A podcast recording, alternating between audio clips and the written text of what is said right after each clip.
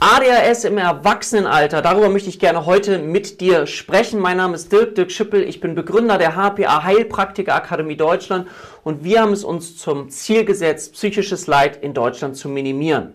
Und ich würde heute gerne mit dir ein Thema mal besprechen, was so in den letzten Jahren natürlich immer mehr auch an Bekanntheit gewonnen hat, nämlich das Thema Aufmerksamkeit, die Aufmerksamkeitsdefizit, Hyperaktivitätssyndrom im Erwachsenenalter. Also das heißt, wenn ein Kind, und darauf kommen wir gleich nochmal zu sprechen, diese Symptome früh entwickelt hat, dann bedeutet das ja nicht, dass diese Symptome, sobald jemand 18 wird, wir können sie ad legen und jetzt äh, ist, bin ich davon geheilt und ich habe da nichts mehr mit zu tun.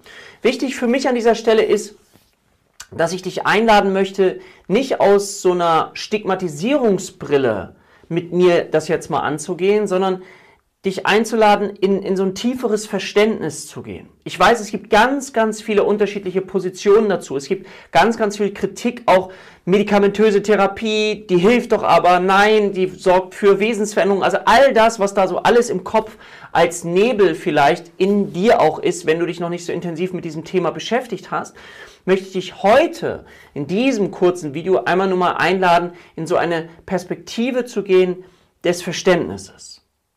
Und ich lade dich mal ein, also wenn wir jetzt von ADHS-Symptomatik, ICD-10 nennen wir das dann hyperkinetische Störungen auch. Wenn du das suchst, das ist im Kapitel F9 bei den Störungen mit Beginn in der Kindheit und Jugend. Ja, sagt ja Störung mit Beginn in der Kindheit und Jugend.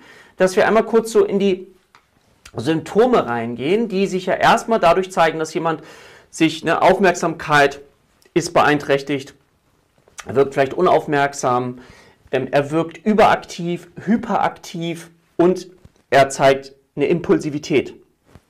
Du weißt, das gibt es auch als ADS. Ja, ADS ist eher das Phänomen, was dann Mädchen zeigen. Da ist auch diese träumerische Komponente nochmal stark mit vertreten. Und wir wissen, dass es im Gehirn erhöhte Täterwellen gibt, die eben auch dieses träumerische, also das ist die Ansprechrate sozusagen von, von Träumen, diese Wellen, dass das dann verstärkt bei diesem Störungsbild vorkommt. So, ADHS ist die Hyperaktivität noch mit drin. Und ich lade dich mal kurz ein, dir folgendes Bild vorzustellen. Stell dir mal vor, du bist in der Schule und du bist noch ein kleines Kind, also ein kleiner Junge, kleines Mädchen. Und du sitzt in der Schule auf deinem Platz. Und die Lehrerin sitzt vorne am Pult und erzählt den Schülern etwas. Jetzt wäre es so, dass wir normalerweise versuchen, unsere Konzentration, unsere Aufmerksamkeit bei der Person vorne zu halten, die etwas erzählt, um das Ganze zu begreifen, um es zu verstehen, um es aufzunehmen. Jetzt ist es aber so, dass du dir vorstellen darfst, um in dem Bild zu bleiben, dass links und rechts von dir ja deine Sitznachbarn sitzen und jeder auf seine Weise von links und von rechts dich mit unterschiedlichen Themen beschallt. Stell dir das mal vor. Also das heißt, du darfst die Aufmerksamkeit fokussieren eigentlich auf die Lehrerin, die etwas erzählt. Von links kommt aber noch eine weitere Beschallung, von rechts kommt auch eine weitere Beschallung, während gleichzeitig noch jemand im Raum etwas vorliest, laut. Und jetzt, vielleicht kannst du es nur spüren oder nur ansatzweise spüren, wie schwierig das ist, jetzt als Betroffener das zu filtern.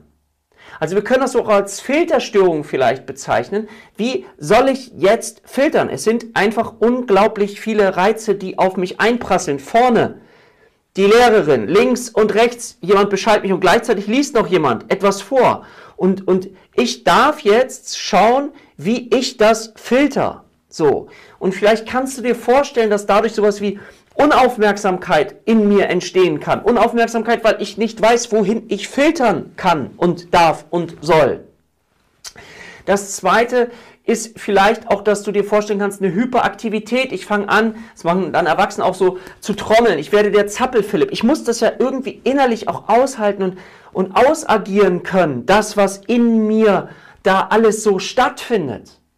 Ja, diese Unruhe, die auch damit verbunden ist. Und die Impulsivität. Also kannst du dir vorstellen, stell dir das mal vor, wenn du zu Hause das hast, ja, wenn du jetzt mal im Bereich auch Elternschaft und da ist ganz, ganz viel los, du hast mehrere Kinder und da ist auch alles, dass wir manchmal auch impulsiv werden.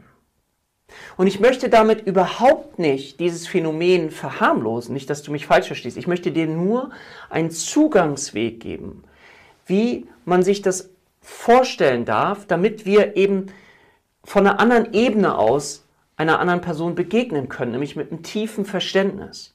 Weil aus meiner Sicht jeder, der in so einer Situation wäre, hätte extreme Probleme. Und jetzt ist es natürlich wichtig und sinnvoll zu schauen, okay, was können wir tun, um diese Filter irgendwie in eine Richtung zu lenken oder dem Kind und auch später dem Erwachsenen zu helfen, dass er damit auf eine andere Art und Weise damit umgehen kann. So, ja. Also, wir haben die Phänomene der ne, Aufmerksamkeit, Unaufmerksamkeit, der Hyperaktivität und der Impulsivität.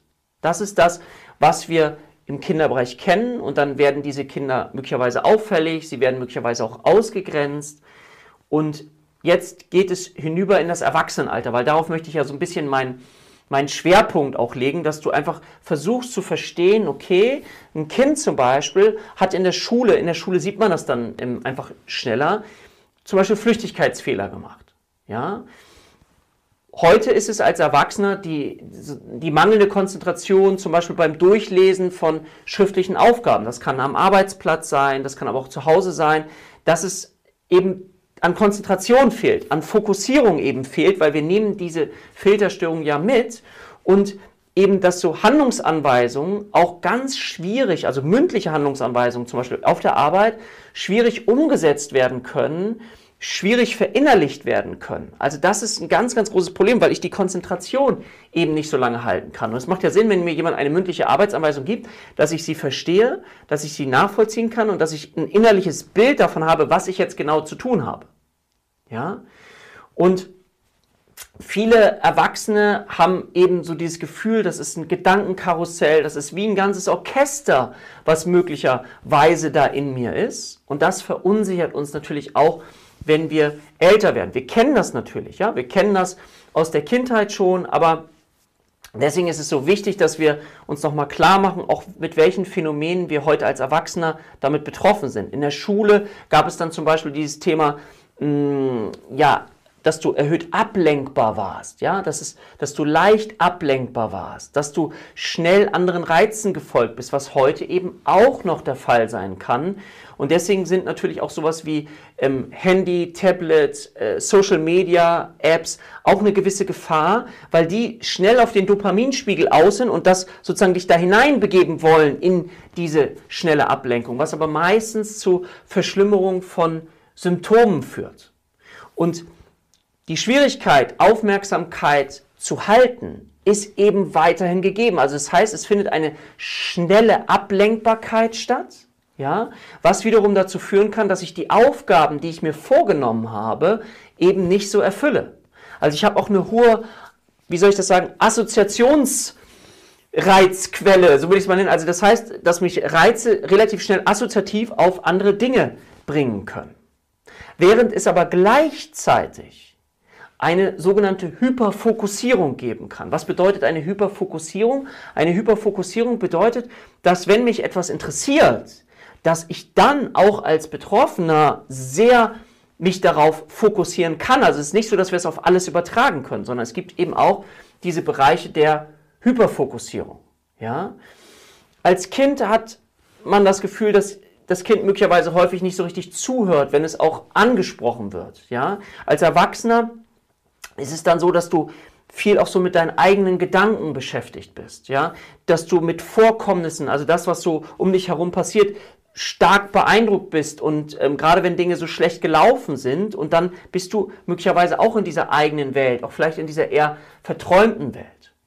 Wie kann sich das motorisch heute zeigen? Ja? Heute zeigt sich das motorisch nicht, dass du über Stühle und Bänke läufst, wie vielleicht Kinder das in der Schule machen, sondern dass du wippst, ja, mit den Fingern. Vielleicht kennst du auch dieses unruhige Zappeln mit, dem, mit den Beinen, ja, oder auch dieses mit dem Trommeln. Also du spürst diese, diese innere Unruhe eines Menschen Und denk nochmal bitte an diese Reizfilter-Funktionsstörung, so möchte ich es jetzt mal nennen, wenn du trotzdem dieses verinnerlichte Gefühl noch hast, was ich dir am Anfang erzählt habe. Da brauchst du etwas, wo du das ausagieren kannst. Ja?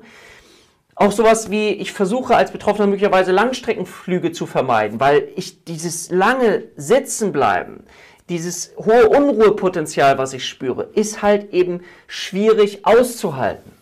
Auch beruflich, wenn ich mir jetzt vorstelle, dass ich so einen reinen Bürojob habe, wo ich nur sitze den ganzen Tag und stumm vor meinem Computer sitze, ist auch möglicherweise eher schwierig, sondern es ist leichter, wenn ich im Außendienst bin, wenn ich mal viele andere Dinge tue, mal dies tue, mal das tue oder wenn ich äh, im, im Freizeitbereich auch so etwas wie, wie Risikosportarten, also wo ich den Kick fühle, wo ich dann auch von eingenommen werden kann. Dann als Erwachsener kann so dieses Gefühl entstehen, ich, ich gehe nicht zur Arbeit, ich haste zur Arbeit. Ja, auch das lenkt so von einer inneren Unruhe ab. Ich rede vielleicht etwas schneller. Ja, manchmal werde ich vielleicht sogar als aggressiv erlebt. Andere Gesprächspartner sind durch meine Aufgedrehtheit vielleicht gar nicht so richtig in der Lage, in das Gespräch reinzukommen. Ja? Smalltalk wirkt eher ein bisschen langweilig auf mich. Ich falle vielleicht anderen Menschen mehr ins Wort, weil ich auch ungeduldiger bin. Also die Ungeduld, stell dir eine Mutter vor, die darunter leidet oder auch Vater ist egal. Und dann geht es zu den Hausaufgaben des Kindes. Da ist auch diese innere Unruhe, die sich natürlich dann auch übertragen kann. Ja, stell dir vor, du stehst im Stau. Das haben wir natürlich alle, dass wir dann denken, oh, ich stehe im Stau. Aber diese innere Angespannt, diese Ungeduld, die wir mitnehmen aus der Kindheit ins Erwachsenenalter, die haben natürlich einen Einfluss auf uns. Genauso möglicherweise die Ausgrenzungserfahrung, die ich erlebt habe in der Kindheit. Das heißt, welche Arten von sozialen Kontakten habe ich noch heute? So. Wie sieht es aus, zum Beispiel, wenn du dir vorstellst, den Haushalt mit deinen Ausgaben. Gibt es öfter so spontan unüberlegte Ausgaben, so mehr aus so einer Reizreaktion heraus. Dann, was häufig im Erwachsenenalter dann auch geschieht, ist eine Art von Kompensation. Was heißt Kompensation? Das heißt, ich brauche möglicherweise Alkohol oder Drogen, um vielleicht diese Unruhe nicht mehr zu spüren. Das ist so dieser Wunsch, oh, auch mal runterzukommen, Ruhe im Gehirn zu erleben. Ja? Oder eben exzessives Sport machen. Und häufig kommen Betroffene, es gibt ja die Möglichkeit, dass das als Kind schon diagnostiziert worden ist. Oder dass du als Erwachsener nochmal der Diagnostik zugeführt wirst. Und jetzt ähm, ist das ja so ein zweischneidiges Schwert immer mit dem Gefühl von Diagnosen. Aber ich habe auch schon erlebt, dass Menschen, die dann die Diagnose bekommen haben, endlich das Gefühl hatten, oh, jetzt macht das alles Sinn jetzt verstehe ich das. Jetzt habe ich möglicherweise auch einen anderen Zugangsweg wieder zu mir. Ich nehme mm, mich liebevoller auf durch diese Unruhe, weil stell dir, wie gesagt, das Bild vor vom Anfang. Lehren vorne, links, rechts, wie sollst du da fokussieren, wie sollst du da ruhig bleiben? Und wenn ich dann das begreife, verstehe und weil sonst vergleichen wir uns ja häufig mit anderen, dass, dass dann ja eben das Gefühl entsteht, ja, ich bin nicht gut genug. Und irgendwie, warum bin ich denn so anders? Aber wenn ich jetzt weiß, dass es mich nicht alleine betrifft, sondern dass es auch noch ganz viele andere Menschen betrifft und dass bei mir eben das so, ja, meine Befindlichkeit ist, dann habe ich möglicherweise die Chance, mich etwas liebevoller zu betrachten. Und das finde ich ist ein ganz, ganz wesentlicher Aspekt. Ja? Gleichzeitig neigen viele auch noch zu hohem Tabakkonsum. Ja, also da gibt es so Korrelationen zu. Eine erhöhte Ablenkbarkeit ist weiterhin geschehen. Unfallgefahr dürfen wir mit berücksichtigen. Mm. Trotzdem ist es so, dass viele Erwachsene natürlich in irgendeiner Art und Weise gelernt haben, das zu kompensieren, mit diesen Symptomen umzugehen. Und da ist dann so das Gefühl, das ist so, ja, ich nehme es an als Teil meiner Persönlichkeit und dass dann eigentlich letztendlich die Komorbiditäten, also das, was noch an Störungen dazukommt, wie zum Beispiel Depression, Angststörung, Süchte, mich dann in die Psychotherapie bringen. Ja? Also gar nicht unbedingt immer das Primäre, wenn es auch noch nicht diagnostiziert ist, weil ich es irgendwie in meine Biografie mit eingebaut habe, sondern dass es dann die Komorbiditäten sind. So, das ist der eine Bereich, den es hier gibt. Und ich würde gerne aber unbedingt, weil mir das so wichtig ist, auch zu schauen, das ist auch therapeutisch aus meiner Sicht ganz, ganz wichtig, wie können wir das als Ressource nutzen. ich sage ja immer, dass zum Beispiel Verletzlichkeit, Vulnerabilität, wie wir sie nennen, aus meiner Sicht auch eine wichtige Fähigkeit als Therapeut sein kann. Das heißt, ich, wenn du selber sozusagen eine Verletzlichkeit spürst oder auch schon mal eine Erfahrung gemacht hast in deinem Leben von einer psychischen Befindlichkeit, von einer depressiven Episode, von einer Angst, dann öffnet dich das auch im Sinne eines Empathieverständnisses für dein Gegenüber. Und somit hat Vulnerabilität, die Verletzlichkeit, die Sensibilität, diese Feinfühligkeit, die du hast als zukünftige Therapeutin, als Therapeutin, hat immer eben zwei Seiten einer Medaille. Das eine ist, du bist sehr sensibel, sehr feinfühlig, damit gehen dir Dinge möglicherweise näher als bei anderen Menschen. Auf der anderen Seite hast du eine hohe Empathiefähigkeit, dich in andere Menschen hineinzuversetzen und von dort aus eben zu zeigen. Ich sage ja gerne die Metapher, in den Schuhen meines Patienten gehen, dass ich lernen darf, in den Schuhen meines Patienten zu gehen, zu schauen, was ist meiner Patientin, meinem Patienten jetzt gerade möglich, was ist nicht möglich. Ich laufe also imaginär in den Schuhen, um dann eben zu helfen. Und das können wir, wenn wir empfindsamer sind, wenn wir sowas auch schon mal erlebt haben. Und das ist die zweite Seite. Also einerseits feinfühlig, mir gehen Dinge sehr nahe, vielleicht auch tiefer. Deswegen ist es wichtig, sich gut abgrenzen zu können. Dazu habe ich ein eigenes YouTube-Video gemacht. Und auf der anderen Seite ist es eben wichtig zu verstehen, okay, das ist aber auch eine Ressource. Ja? Eine Ressource, empathisch sich einfühlen zu können.